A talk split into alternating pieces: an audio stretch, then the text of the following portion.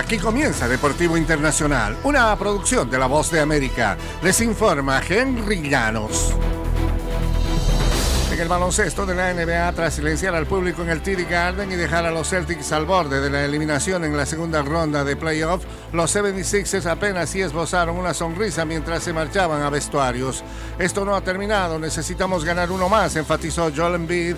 Todos nosotros tenemos que lograrlo. Pronto tendrán la oportunidad, pues Embiid anotó 33 puntos y Filadelfia tomó sin problemas una ventaja de 3-2 en semifinales de la conferencia este al doblegar el martes 115-103 a Boston.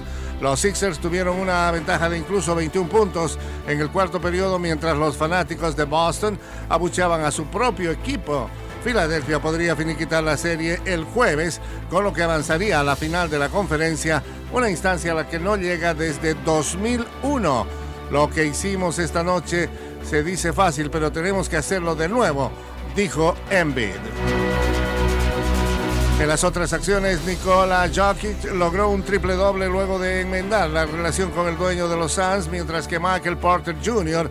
consiguió cinco triples para que los Nuggets de Denver doblegaran el martes 118-102 a Phoenix, con lo cual recuperaron la ventaja en semifinales de Conferencia Oeste.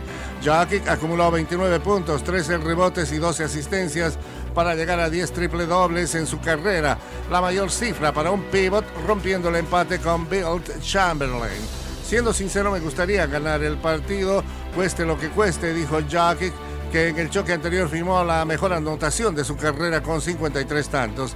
Denver gana ahora por 3-2 la serie. El sexto partido está agendado para el jueves por la noche en Phoenix, donde ya se define prácticamente esta ronda de la serie.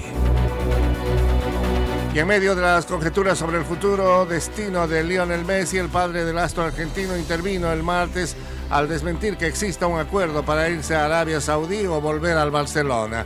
El delantero completará su contrato con el Paris Saint-Germain a fines de junio y su padre Jorge Messi afirmó que no se decidirá nada hasta que el Paris Saint-Germain cierre su temporada el 3 de junio. Siempre hay rumores y muchos usan el nombre de Leonel para ganar notoriedad, pero la verdad es solamente una y podemos asegurar que no hay nada con nadie, publicó Jorge Messi en su cuenta de Instagram.